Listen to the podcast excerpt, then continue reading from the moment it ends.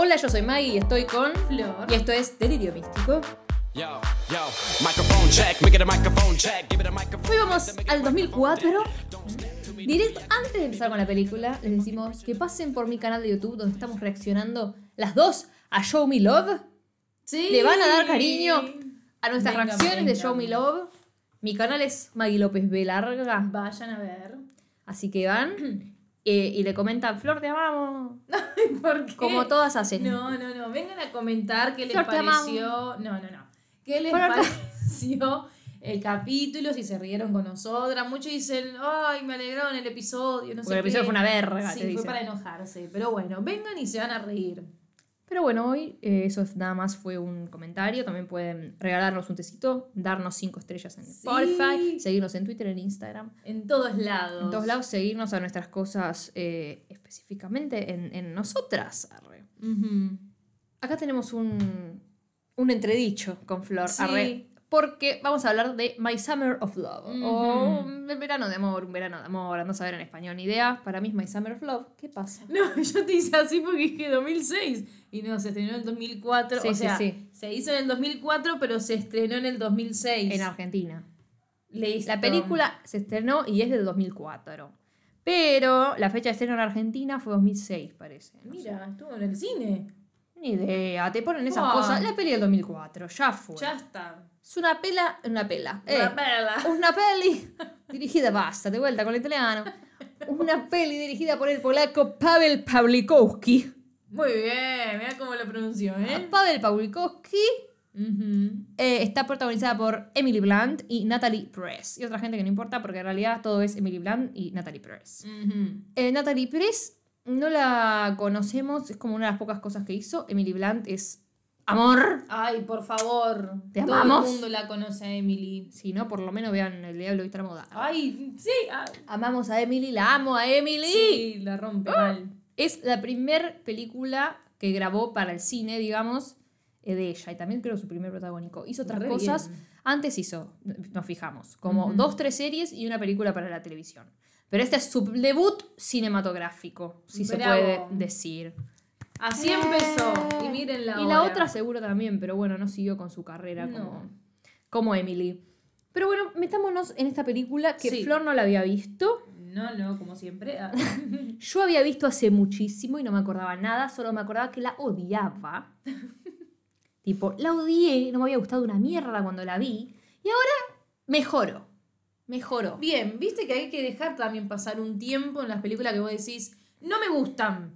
Pero bueno, después la volvés a y decís, ah, Es que yo Puede estoy ser. abierta a volver a ver todas las películas sáficas que he visto en su momento y no me gustaron. ¿Por qué? Primero porque mi cabeza cambió.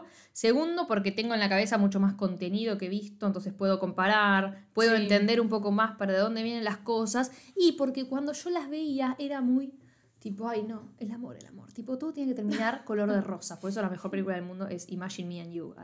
Tipo, todo tiene que terminar bien, tiene que terminar juntas. Ahora, obvio, siempre quiero que terminen juntas. Por supuesto, si estoy viendo algo, quiero el final feliz. Todos creo que quieren el final feliz. Pero hay películas Sí. que ves que el recorrido o lo que pasa te dicen no, no terminen Claro, juntas, porque no sería voy. feliz. claro, claro. Pero bueno, ya le estoy spoileando que no terminan juntas, pero eh, a lo que voy con esto es que en esta película vamos a ir viendo un recorrido en el que es mejor que no terminen juntas. Entonces ahora con mi cabeza digo, la verdad que sí. Bien. Bien. ¿Te gustó más esta vez ahora la Me película? gustó más esta vez, me parece que tiene Muy más bien. sentido y estoy más grande también, tal vez como para analizarla Sí, de otro también. lado, Sí. que cuando la pude haber visto que tal vez tenía 18 años, menos, no sé. Y sí, porque ya viejita. ¿Eh? ¿Quién? La película. no, cuando salió la película no la vi ni en pedo, era re chica yo ahí. Re chica. Tipo, estaba en primaria, boluda, estábamos. Sí. O sea, no. No, estaba pensando cuántos años teníamos. Cuarto pero grado. Más o menos. Sí. Terminamos Sí. en 2008, séptimo. Sexto, 2017. Quinto, 2010, eh, 2017. 2006. 2005. Tercer grado, entonces. No, tercer grado. No. 2008 séptimo. 2007 sexto. 2006, 2006. quinto. 2004, cuarto. Cuatro. Ah, en cuarto grado. 4-4, acordate. Claro. Ay, mal, mirá, mirá. Viste, yo le pegué en cuarto grado. Mirá, no, éramos una bebé. ¿Qué es el lesbianismo? Claro. ¿Qué es? Arre. Pero bueno, acá tenemos dos chicas que hablando del colegio están medio en etapa escolar. O sea, ya las ves y bueno, están por terminar. Sí. Las dos tenían 20 y 22 o 22 y 24, algo así. O sea, ya eran grandes. Pero se veían como, podían seguir estando en el colegio, ponele, el último Sí. año, el anteúltimo año. No 15, pero un poquito más. 17. Claro, ponele. Cuestión es que tenemos nuestros dos personajes que son Tamsin y Mona, que se conocen en una como en un, en un bosquecito ahí. arre. Sí. Eh, se conocen, se dicen, bueno, como te llaman, la, la típica de- del conocerse, en realidad Mona se llama Lisa. Mona Lisa. Se llama Lisa y le dicen Mona porque era como una mona jugando por todos lados. Como Claro, que era como bruta. una monkey. Y justo se llama Lisa, o sea, Mona Lisa. Tiene un nombre bastante culto, bastante... Ay, me asusté. ¿Qué pasa? Pensé que me que te salpique. Me dejaste de vecina la suegra. Como tiene un nombre bastante. ¿Cómo, es? Eh, ¿Cómo se dice? Cultural, no, pero ¿cómo se dice? Como, sí, de elite, arre, pero no es nada de Y Mona. ella, Mona Lisa, boluda. Claro. Se llama Lisa, está Em, bien. tipo, pero- Ay, ay, sí, la tengo ahí la palabra, pero no me sale. Muy culto, no sé. Sí.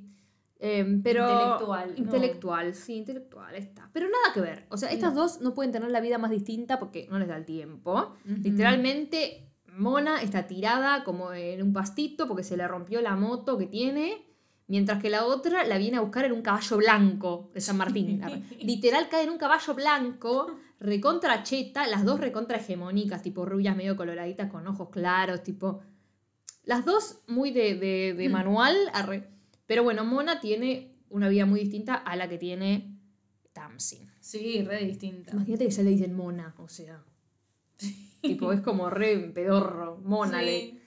Pero bueno, la Mona Lisa tiene una vida mucho más, eh, es más humilde y, y tuvo sus complejidades. Después vamos a ver también las complejidades de Tamsin, pero la realidad es que están paseando por ahí y la vemos a Tamsin entrar a una casa que es como un castillo, prácticamente. Sí, recheto, mal. Un Re palacio, cheta. ¿verdad?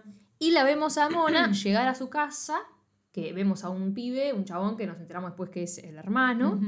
Que en realidad vemos y decís, bueno, acá hay alguien que tiene un problema de alcoholismo o qué ocurre. Sí, mal, es verdad. Es Yo que pensé, porque ¿qué pasa? Ella llega y el chabón está tirando todas las bebidas. Y ella le dice, pará, pará, no puedes hacer esto. Y yo lo primero que me imaginé es como, bueno, pará.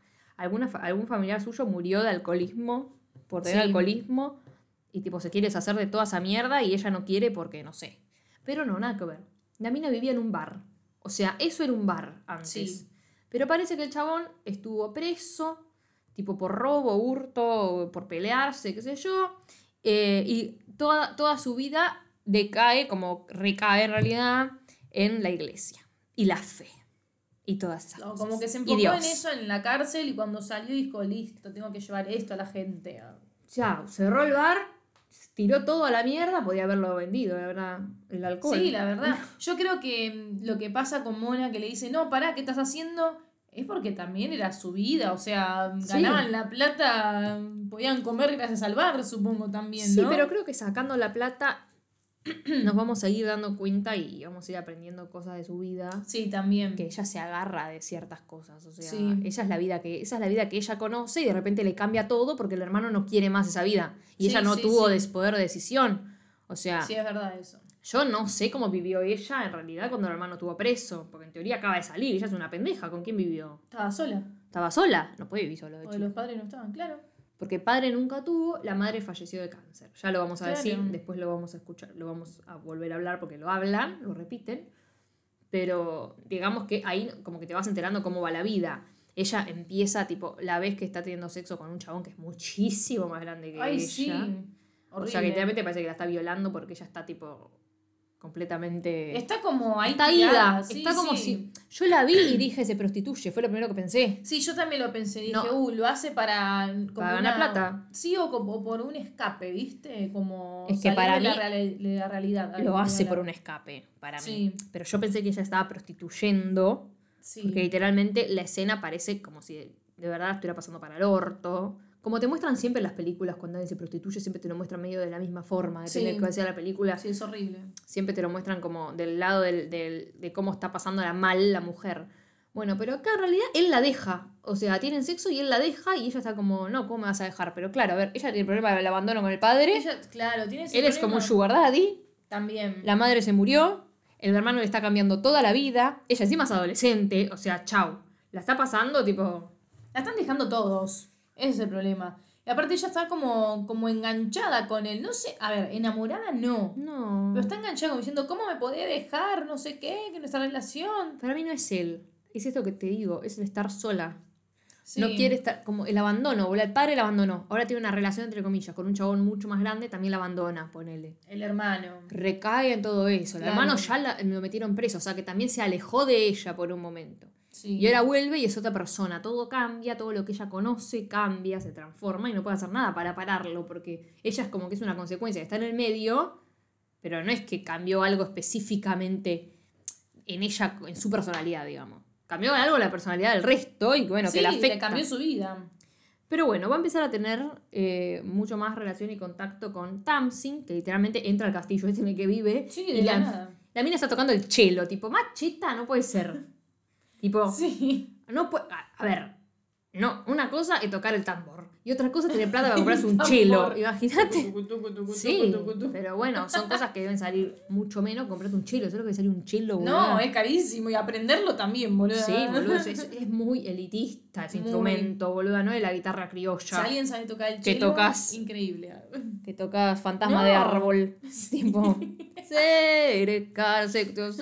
Cualquier boludez te puede poner a tocar Sí. con la guitarra criolla. Gran instrumento la guitarra. Pero. Es mucho más probable que sepas y que tengas una, una guitarra criolla en tu casa Que un a que chelo. tengas un chelo. Es como violín. Va, no sé. el Violonchelo. chelo también. Que encima, literalmente, boluda, en- en- entra el chelo en tu casa y vos te vas, porque es enorme. Sí. O sea, no entras. Yo- a mí siempre me has acordado a Dualipa, porque yo me acuerdo, siempre que pienso en un chelo, pienso en Dualipa. ¿Por qué? Porque me acuerdo que una vez vi una nota que ella decía que en el colegio, eh, que ella sabe tocar el chelo, que lo aprendió en el Mm. colegio y que lo dejó de tocar porque lo tenía que llevar como una mochila, ¿viste? Que lo lleva como una mochila tremendo. al colegio y era más grande que ella y no podía con el chelo, boludo. Bueno, hay muchos que tienen la ruedita. Sí. ¿Viste? Y lo llevan así, arrastrando con la ruedita. Y pero sí, varias veces vi, varias veces no. Una vez vi en el subte a un chico llevándolo. Sí, yo vi algunas veces, pero, pero no con la ruedita, colgado directamente, un dolor. No, ¿sabes lo que te debe pesar? O sea, a ver, el instrumento es hueco, en realidad. No es que tiene algo adentro, no es que es macizo, que tiene relleno. Pero Sí, pero un huevo igual, es es todo madera. madera. Claro. Claro. La verdad, mm, Re bien. Bueno, si se sabe de instrumentos. si alguien sabe tocar el chelo, pedimos un videito ahí. Cerca. Pero bueno, después de que la ve tocando el chelo, pues encima sigue tocando, güey, uy, vamos a terminar con el chelo cuando termina. Muy bien, Emily Blunt para mí toca el chelo posta, ¿eh? Sí, parece que sí. Parece que O sí. Si no, actúa muy bien. Sí, pero hay que actuarlo, ¿eh? Para mí toca el chelo, encima la googleé y hay imágenes de otra película tocando el chelo. Listo, sabe Así que tocar el debe chelo. saber tocar el chelo. Qué cheta Emily Blunt, ¿eh? Muy bien, Al recheta Emily Blunt. ¿eh? Arre. Bueno, cuestión. Que ahí después del chelo empiezan a hablar y ahí le dice, mi mamá está muerta y empiezan a hablar de eso. A lo que Tamsin remata con un, mi hermana murió de anorexia. Uh, qué garro. Encima el toque se lo dijo, no es que esperó un rato, no sé qué, como diciendo, bueno, tu mamá murió, bueno, en mi caso No, mi como hermana. diciendo, bueno, comparamos, comparamos, no, compartimos nuestras penas, nuestras más grandes penas. Claro, Yo perdí a mi de perdiste a tu madre, está Sí. bien. Eh, y acá empiezan como a, a pasear en la casa Por el castillo. de Tamsin, que es una Sí. campiña. No sé qué Sí, onda, sí, tiene cancha sí. de tenis. Tiene el establo Tipo como country, para el... no country, un campo, boludo. No, tiene un campo, la mina es una gaucha. Sí. ¡Vamos! ¡Vamos, la boledora, eh! Taca, taca, taca. Bueno, cuestión están con el caballo blanco, literalmente, esto es hermoso, porque son dos pendejas. Sí. Pero literalmente, tipo, eh, Tamsin le dice a la otra, ¿leíste alguna vez a Nietzsche? ¿A quién? ¿A quién? ¿A Le dice a la otra. Sí, después empieza a hablar de Shakespeare y, y de, y de Beethoven, no sé qué. Y la otra está como, "Mm, amiga, tengo un bar. arre.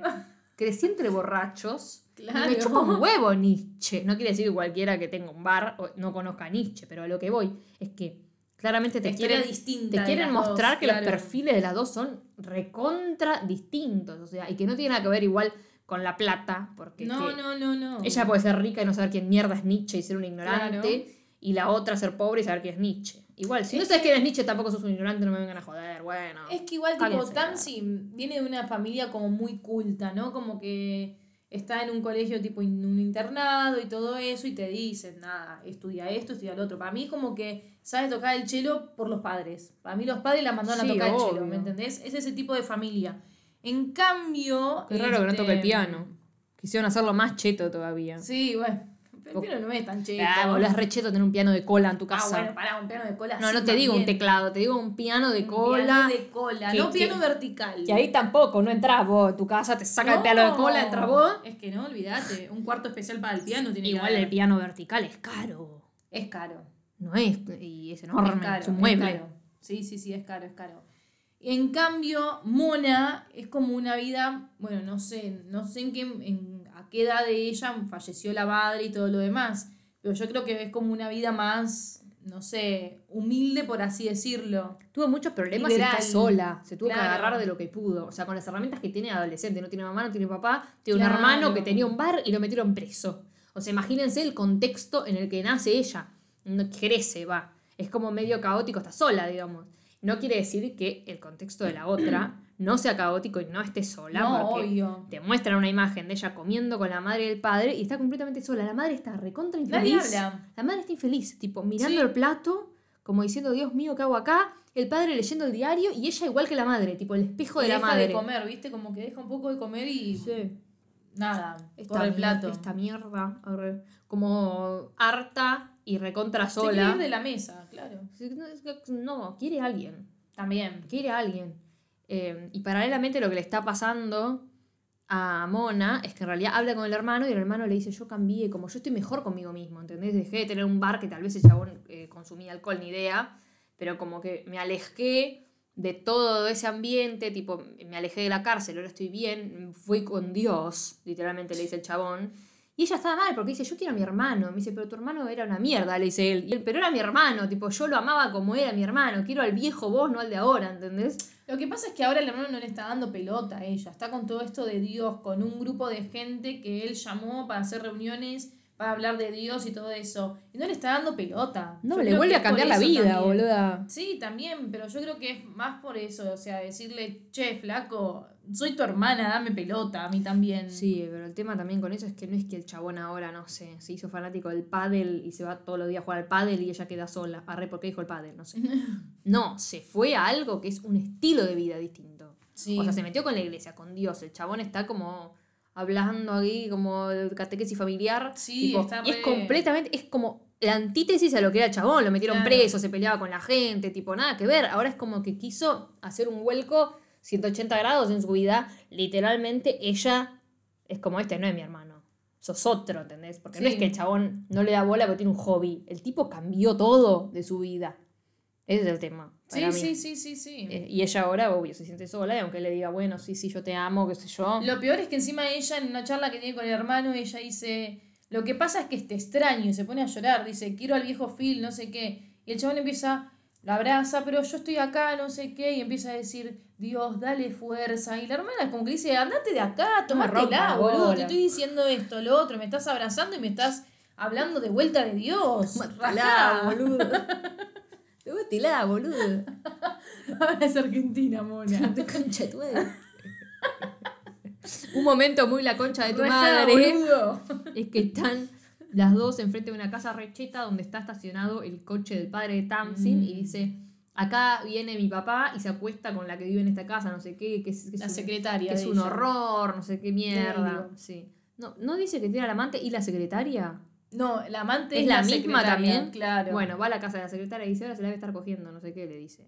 Eh, y Mona ve la rabia que tiene eh, Lisa, que tiene Tamsin y agarra un gnomo, tipo un enano de jardín, y ¡prum! le rompe el auto al padre, le rompe un, le rompe un espejito. Y nuestro cartel pusimos...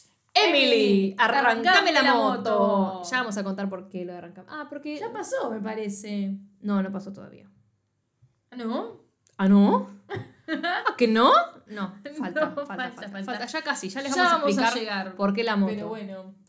Pero- tenemos un ñomo. El ñomo, el enano de jardín. Que a May le gusta la palabra ñomo. Ay, me gusta ñomo. ñomo. ¿Saben qué? Cuando yo estaba en el colegio, tercer grado. Tercer grado. Un tecito. Con el platito. Porque me voy a poner literaria. A ver. Me dieron un libro que se llamaba Cartas a un gnomo. Ese libro me rompió el corazón. Hace el año pasado o el año pasado lo vi y yo dije, uff, porque lo tengo en mi casa. Yo dije, Dios, este libro, la puta madre que lo veo me pone triste. te rompió el corazón. Lo leí de vuelta. No. Porque es cortito, ¿entendés? O sea, lo, lo leí, porque imagínate que te lo dan a los 8 años. Ahora lo leíste en, dos, en 20 minutos, lo leíste el libro. No sé, bueno, poco más. Bueno, Flor que no lee Depende de ni, cómo ni leas. las instrucciones del shampoo. Bueno, cállate, que yo leo bastante. No, No, no, no, para ahora no. La, la- Flor, ¿sabes lo que lee Flor? El texto de los TikToks. De Enfa. No lee la mierda. ¿Qué va a leer? ¿Qué va a leer? ¿Hace cuántos años le estoy diciendo? Lee Los siete maridos de Evelyn Hugo. No, Bueno, te los presto. de eso, No. seguí contando los Sí, sí, cuentos andate a la mierda, gnomo. pelotuda. Los cuentos no. Las cartas, Cartas al. Niomo. Hermoso libro, léanlo. Ya, claramente van a decir esto es un libro para niños, obvio. Cartas al gnomo. Cartas a un Niomo se llama. Porque la nena. La nena. ¿Qué hace? Me van a llorar. Ay, no, qué. Lo voy a contar, lo voy a contar. La nena es como que encuentra todas, todos indicios de que hay como un gnomo en su casa. Encuentra patitas, cállate, pelotuda. Cartas, le manda cartas y se escribe. Incluso en un momento creo que se va a la casa de la abuela o algo así. Dice, ay, no, no me voy a escribir más con mi gnomo porque me fui, no vas a saber dónde estoy. Y se sigue comunicando con el gnomo y guarda las cartas del gnomo. Y yo creo que en un momento ella crece o algo así y agarra, agarra las cartas ¿Qué mierda te pasa, pelotuda? ¿Qué te agracia? Primero que me puteaste, ¿viste? Cuando me puteas yo me río. Sí, no sirve putearla. No, no, no. Y segundo, ¿cómo lo estás contando Estás con llorando. tanto? Pero estás entendiendo lo que yo te estoy Sí, sí, diciendo. se mudó a la casa de la abuela. Y Ah, fue un rato, miedo. no se mudó. Yo pensé que De vacaciones. Bueno, y entonces no Cuestión. podía hablar con el gnomo. No, pero ya después, creo que era algo así. Se guardó como todas las cartas del gnomo porque era como alto momento para ella. Sí. Y la madre era como, sí, sí, mi amor. Bueno, Esquizo total.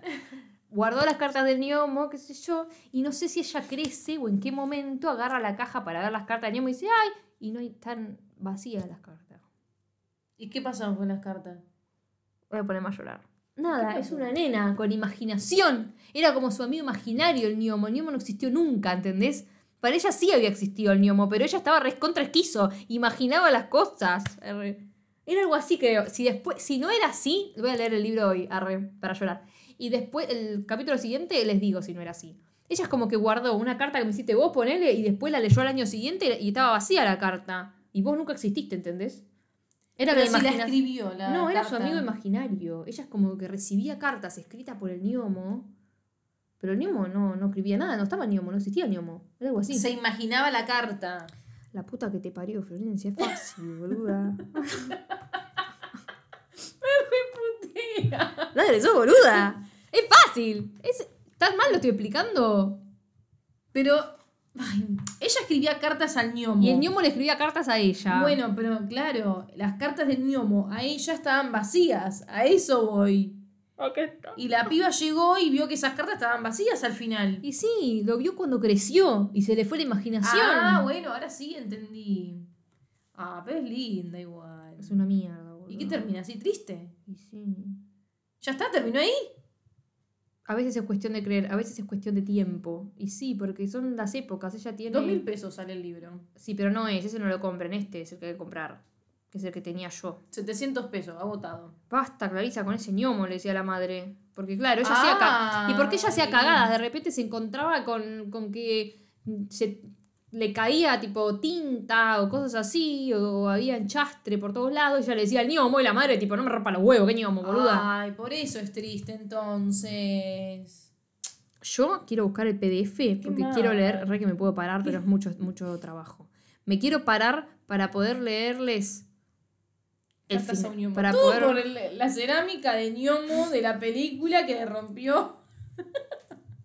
Y porque Flor me dijo, a Maggie le gusta la palabra ñomo. Y de acá Y debe, debe ser de acá entonces que te gusta la palabra ñomo. Sí, porque imagínate, imagínense que está bien. Yo tengo el, el, el Libro. libro, ¿no? Yo tengo el libro. Pero en realidad, Sentimientos. ¿cómo mierda lo busco? No lo puedo entrar. Me dice que está y no está, una mierda está. Fíjate en Google Libros, algo así. Ay, Google Books. Claro. Eh, ¿Cómo es? Google Books pone. Nada, que imagínense cómo me lastimó ese libro. Que yo le quedó, le quedó. me quedó en la cabeza por años. Ese libro de mierda. También había uno que nos había hecho leer en ese momento que se llamaba Amalia, Amelia y Emilia. Muy gracioso. Arre. Esas eran tres brujas, creo. Lo tengo también. Uno celeste. Muy bien, qué culta, ¿eh? Ah, yo era re cool. Boludo, yo, yo de chiquita. Yo de chiquita iba a la playa y me llevaba un libro. A los siete siempre- años, ocho años. Siempre me llevé un libro, pero era como. Pero no nunca sé, lo leí. Sí. Como que siempre era mi acompañante para los viajes, pero nunca lo leía. Y es como que ya me quedó que siempre me llevo un libro, ¿eh? En serio. Hasta el día de ahora, ¿eh? Me llevo un libro, digo, por la duda me lo llevo por si quiero leer. Nunca leo, es como que ya está, me quedó como, no sé cómo decirlo, como cábala, no, no sé. Llevar un libro de viaje, por las dudas. ¿Para qué? Para no leer nunca. Y pero por ahí digo, ah, puedo leer en el viaje, pero después escucho música, estoy en otra, así que no sé, al pedo. ¿Lo encontraste? Encontré el Niomo. El Niomo no. Encontró. Encontré el libro del Niomo. Este, si lo ven en YouTube, van a ver. Cómprenlo, 200 pesos. No sé por qué, porque yo me fui a- porque yo dije, yo voy a leer el final, mamita querida. Sorry a Emily Blunt. arre. No sé dónde van acá. Llegan a un hotel. Ah, cuando llegamos al hotel, como ya era un año más grande, mamá me dejó ir sola hasta el bosquecito, junto al arroyo, que debe ser donde estaba el Niomo. Porque es, no, ella llevó al Niomo en un bolso, algo así. Caminé cargando el bolso como si llevara el más valioso de mis tesoros. Ay, Mi corazón latía más fuerte que me asustaba. ¿Cómo separarme de mi Niomo? Lo tenía que dejar ir, ¿entendés? Si no lo veía ahora, nunca más iba a verlo, porque claro, ella no lo vio nunca. Claro. Ella pensaba que estaba ahí y lo iba a dejar ir para ver a Niomo. Lo veo, no lo veo, lo veo, no lo veo, pensaba sin parar. Cuando llegamos al mismo sauce, apoyé el bolso en el suelo y le dije, voy a jugar a las escondidas con vos. Me tapé los ojos y conté hasta 10. Quiero llorar. Cuando terminé de contar, el bolsillo del bolso estaba vacío y abierto. En la tierra dejó la hoja del árbol. Con mucha atención descubrí ahí sus letritas. Gracias por todo, dijo. Triste, tristísima, caminé hasta el hotel en la cama y lloré con mi mamá. No voy a ver más a mi ñomo. Bueno, Clary, no estarás creciendo, le dice la madre. La madre era una hija de puta. Perdón. No, pero- pará. Después la tristeza se fue pasando, como pasa dolor de panza. Del ñomo no supe más nada. Las cartas que me escribió, ay, que ponerme a llorar. Las cartas que me escribió eran hojas blancas cuando volvimos a casa. Las guardé bien dobladas en el fondo de mi caja secreta. Termina ahí. Me ¿No quiero pegar un Bueno, pero ¿entendés? Que ella tenía toda, tenía miedo hasta el último renglón. Dije, jodeme que me imaginé cómo terminó y no encontraba las cartas. No, ¿entendés? Que la mina les recibía cartas de su ñomo y claro, pasó un año después, eh, tipo dejó ir el ñomo porque ya está, creció y cuando vio las, las, las hojas estaban vacías porque el ñomo no existió nunca porque era algo de su Claro, imaginación. algo de ella de chiquita. No es que la madre era una hija de puta, es que la madre Bueno, no sabe qué hacer. que Sí, bueno, bueno, estás creciendo. ¿qué le mejor a la nena. No, ñomo. No, la abrazó y le dijo, no estarás creciendo, le dijo. Y la abraza, está el Ah, dibujo, bueno. Florencia. Ay, Florencia. Pero antes me dijiste, dejate de joder con el ñomo. Mira, me dijo, mira. bueno, ahí está bien, pero antes me dijiste Pero bueno, le echó la bola, bola con el ñomo de mierda. Estás hace tres, tres años jodiendo con el ñomo, ya está, basta. Pobrecita, la Te hace nena. desastres en toda la casa y te dice fue el ñomo, no me eché las pelotas, vos. Clarisa. Mentira, te amo, Clarisa, te amo con todo mi amo- corazón, Clarisa. Es que es algo eso de crecer y dejar ir y, y Bien para chicos. que, Bueno, bueno, para grandes también. que te rompe el corazón. A mí me rompe el corazón ese libro de mierda, boludo. Me rompe, me rompe el corazón más que a los ocho años, boludo. Pero te gusta la palabra ñomo. Sí, arre. Libro de mierda. Y esta mina agarró el ñomo y le rompió el vidrio. Porque Ahí esto había, ahí seguimos con el levianismo. Chao, Clarisa, gracias por venir. Gracias, el libro es de Margarita Mainé. Te amamos, Margarita. Arre. Bueno, Bien. la cuestión es que ahora estamos en la casa de Tamsin nuevamente. Ya me calmé con el ñomo. Perdón, Flor, por hacerte pasar por esto. Porque no sabes, me rompí la pierna teniendo que pararme a buscar el libro. Flor me apoyó toda y, y- no hay mucho espacio acá. Ahora el olor a porro impresionante en esta casa, no sé qué vecino está fumando. El ñomo. El ñomo se fumó un churro. ñomo. Es el Ah. ñomo. Bueno, cuestión es que yo tenía que pasar y me rompí la pierna. Y Tamsin ahora le está mostrando la casa a Mona. Y cuando llegan a la habitación de. ¿Cómo verga llamaba? Spencer me sale. Spencer, ¿no? No, Desi, no, Desi no. Dixie, no. Daisy. No. Dix. ¡Ay, Dios! No importa. O sí, no importa. Sadie. Sadie. Estaba sad, estaba triste. Bueno, cuando llegan a la casa de Sadie, a la casa de Sadie. Al cuarto de Sadie le dice tipo, esto se convirtió en una especie de altar porque Sadie se murió. Así que nadie entra acá. Tipo, en realidad, ¿sabes lo que pasa? Le dice, bueno, esta es la cuarto de mis papás, este es el living, y esta es la cuarto de Sadie, le dice así nomás, eh, Tamsin. Y Mona le dice, uh. Cuando escucha que es el de Sadie, dice como, uy, qué mal. Y la otra le dice, sí, ahora es un altar. Yo no hubiese dicho nada, no, no hubiese Mm, dicho. no, no, no. Uh, está muerta. Claro, lo dejás pasar, listo. Mm, Pero se bueno. viene otra, sí. Nuestra amiga Mona empieza a vivir medio el estilo de vida, ponele, de Tamsin. Tipo, se despierta y Tamsin la espera con un desayuno que le sirvió. Le dijo, te traje de todo porque no sabía que te iba a gustar. La otra está tipo, buenísimo, aguante todo. Se empieza a comer todo y la otra le dice, te voy a arreglar el motor de tu moto. Por eso pusimos arrancame la moto y una moto, arre. Eh, y acá me equivoqué, no sé por qué, por inercia, hice Emily con las dos con I latina y le puse la Y porque ya había hecho todo, dije, ya fue. Ya está. Y te muestran que van como a un chabón, un mecánico ahí que les arregla el motor y se van en la moto y Sí. van como a un arroyo, no sé, un cosito ahí y se meten a nadar y se besan, se dan el primer beso. Sí, no, no, bien. Que esto yo creo que esta relación va más allá de la relación romántica. Yo no creo que es como, uy, Sí. novias. No, son el escape y la compañía que necesita cada una. Más allá, no es que vos la ves y decís, ay, qué romántico. Igual me aman". parece como que Tamsin está enganchada. Porque todo el tiempo le dice, ay, qué hermosa que sos, ay, no sé qué cosa, no sé, ahora eh, le hace que se pruebe vestidos, remeras y todo lo demás, le dice, ay, te queda hermoso, qué hermosa que sos, no sé qué. Y fue Tamsin la que le dio el beso a Emily, Sí. a, a Mona. Mona. A Emily. Y es ella la sí, claro. A Mona. Viste que la besa y se va, se va para atrás como diciendo, oye, pero nada, re bien igual el beso. Y nada, y ahora viene también la escena de que, bueno, le estaba probando vestidos y todo lo demás y le dice, ay, ese vestido era de Sadie. Sí, y se pone a llorar. Sí. Le dice, empezó a volverse un monstruo, dejó de comer, y sus dientes no sé qué, y los huesos no sé cuánto, la la la. Y Pero empieza a contarle todo eso y empieza a llorar, y la otra le da besitos y la consuela, y qué sé yo. Al día siguiente después están tiradas como en la cancha de tenis, porque esto es cheto. Se besan, terminan en la cama, tipo a punto de tener sexo, y las interrumpe. El hermano es como que andaba por ahí, por la calle, la había ido a buscar a Mona Sí. a la casa de Tamsin. Igual no le da bola, yo supongo que tuvieron sexo igual, ni idea. Pero quedó ahí, ni idea. Eh, el tema es que al día siguiente, unos días después, el hermano iba a clavar como una cruz y le dice, yo no voy a ir a tu crucifixión, le tira a la otra. Pero van, lo acompañan porque para él es, es algo importante, así que lo acompañan a poner la cruz, qué sé yo. Eh, y ahí la que empieza a hablar con el hermano es Tamsin. Y vos decís, uh, ¿se va a meter en todo lo religioso esto? ¿Qué mierda va a pasar? Sí, es raro, porque encima es Tamsin la que le dice a Mona, vamos a ir Sí. al lugar este.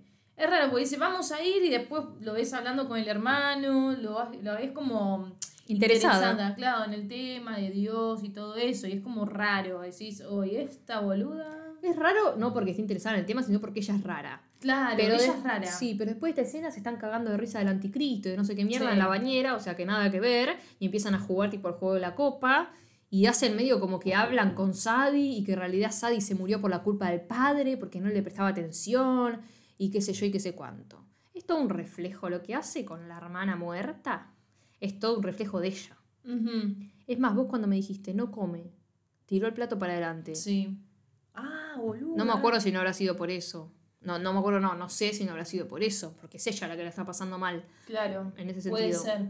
No sé, pero la que no tiene atención del padre es ella. Por Es eso ella. también le da tanta bronca, más allá de que obvio que le va a dar bronca que tenga un amante, porque está todavía con la madre, no es la una sí, novia. sí. También le da bronca porque tenés tiempo hasta para tu amante y para tu hija no, no le das ni Y la aparte hora. creo que ella dijo, viste, que le echa la culpa al padre y todo eso, dice porque mi padre nunca le, le interesó de ella o no sé qué. Empezó a tirar. Por eso. Encima, el, uno de los únicos momentos donde vemos al padre es cuando Mona la va a buscar a la casa, a Tamsin, y le dice, ¿está Tamsin? Sí, está en su cuarto como siempre, le dice. Como diciendo, siempre está sola, encerrada, aislada, y chau.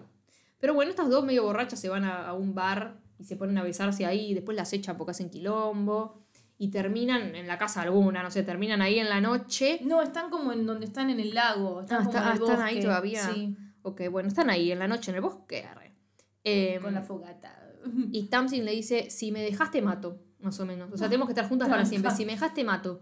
Y la otra le contesta, si me dejás vos, te mato y me suicido después. Bueno, amiga. Dios. Muy fuerte. Tipo, qué pesada, dos días se conocen. Horrible, boludo. Pero encima no, mata- no mates a nadie, te pasa pelotuda. Claro. Asesina. arre. Eh, bueno, después de esto, la tenemos de vuelta a la Tamsin rara, Sí. porque va a hablar con el hermano. Llega el hermano y le dicen, che, che, voy a hablar, le voy a boludear, medio que le dice a la hermana. Sí. Sí, anda, anda, anda, le dice, bueno. Así que Tamsin va a boludear al hermano de Mona. Está muy hermosa en esta escena, hay que decirlo. Sí. Eh, va a boludear al hermano de Mona como si estuviese interesada en él. Sí. Y, y él la agarra del cuello, casi la estrangula, más o menos. Se termina yendo y se la lleva a la hermana. Y ellas dos habían hablado de escaparse, o sea, se querían escapar y se iban a escapar, no sé, ese día, ponele. Eh, y al final no pudieron porque el hermano se la llevó a la mierda, a Mona, la encerró en su cuarto, después actuó medio que se había como horcado y cuando el hermano se preocupó y la fue a buscar le dijo soy el anticristo, no sé qué, lo estaba boludeando. Y el hermano se recalienta y la empieza a cagar a. Sí, le a pega. piñas, boludo. Es, es horrible porque le da unas trompadas que encima como que él en ese momento renuncia a todo eso de Dios, ¿no?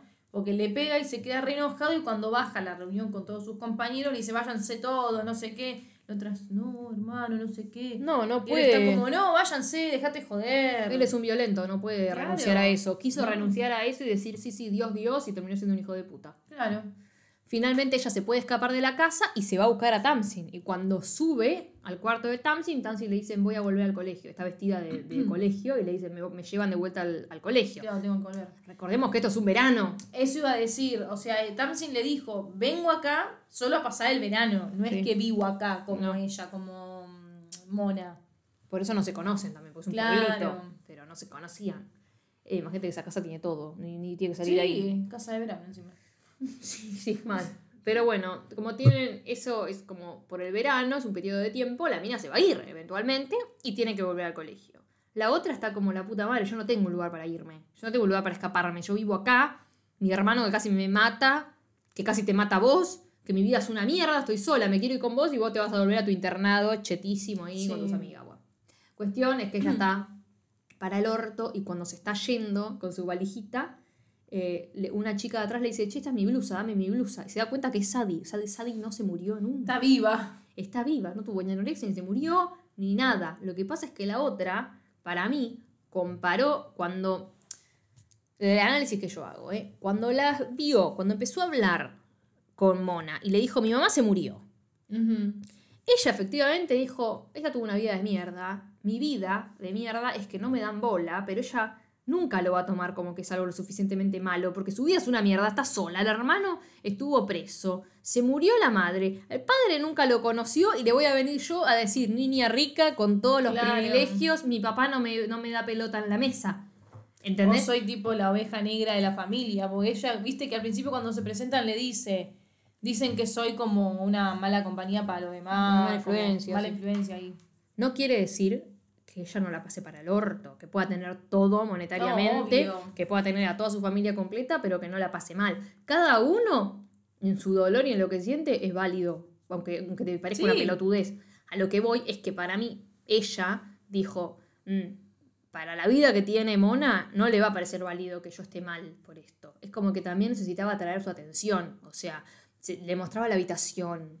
Y la otra, ay, tu la, habita- la habitación de, de- de tu hermana muerta, o hagamos el, el juego de la copa, uy, tu hermana entonces, Ah. tu papá no lo que no le daba bola, y encima, uy, cuánto tuviste que sufrir, porque sufriste toda la enfermedad de tu hermana, y se le pone re a llorar, y de repente era mentira, y era mentira porque quería un poco de atención del que, la Ay, que no sí, recibe de nadie. Porque aparte que no le dan bola en la casa, la mandan a un internado todo el año, o sea, le chupa un huevo. Claro. Tipo, voy a andar, jodete, arre.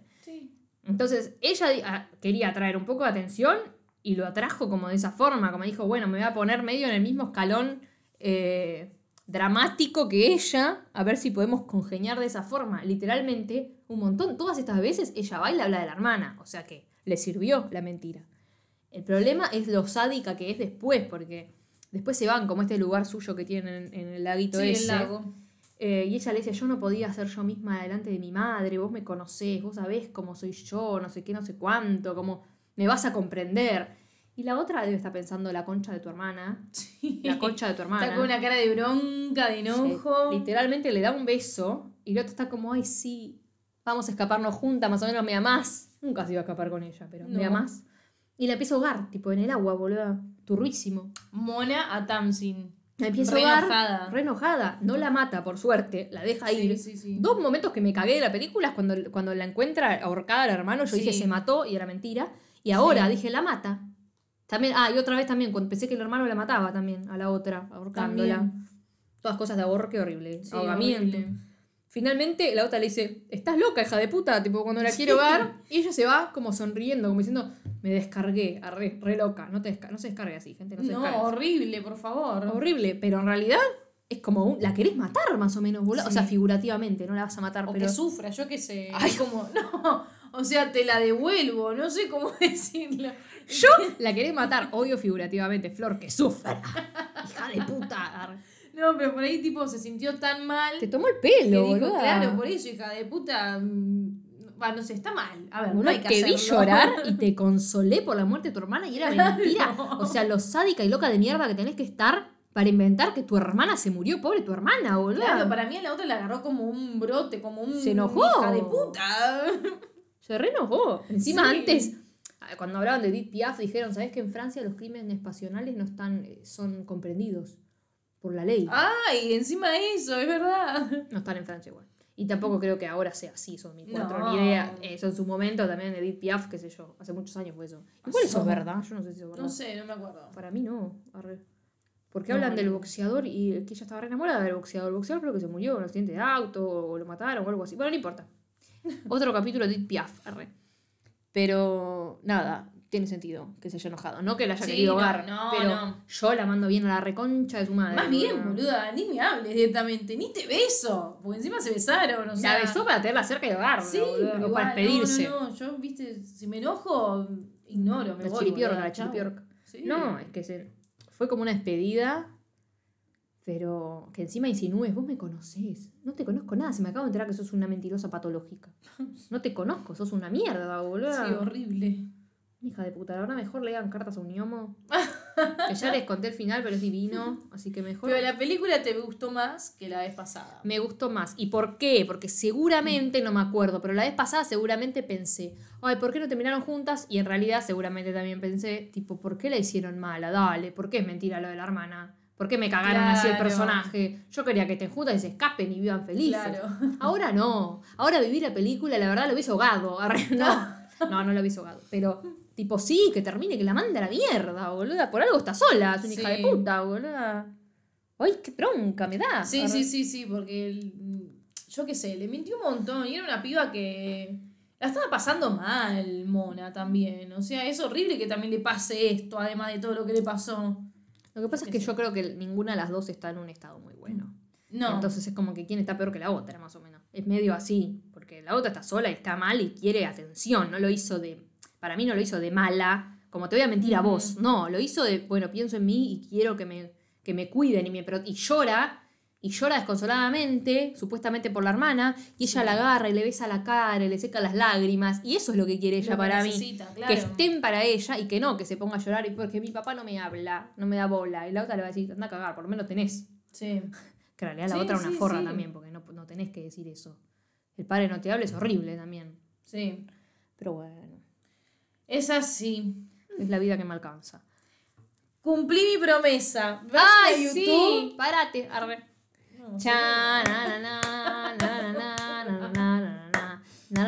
Bueno, cumplí mi promesa, si ven, vayan a YouTube. ¿Por qué la promesa? vean mi panza. ¿Qué panza, joder? ¿Por qué la promesa?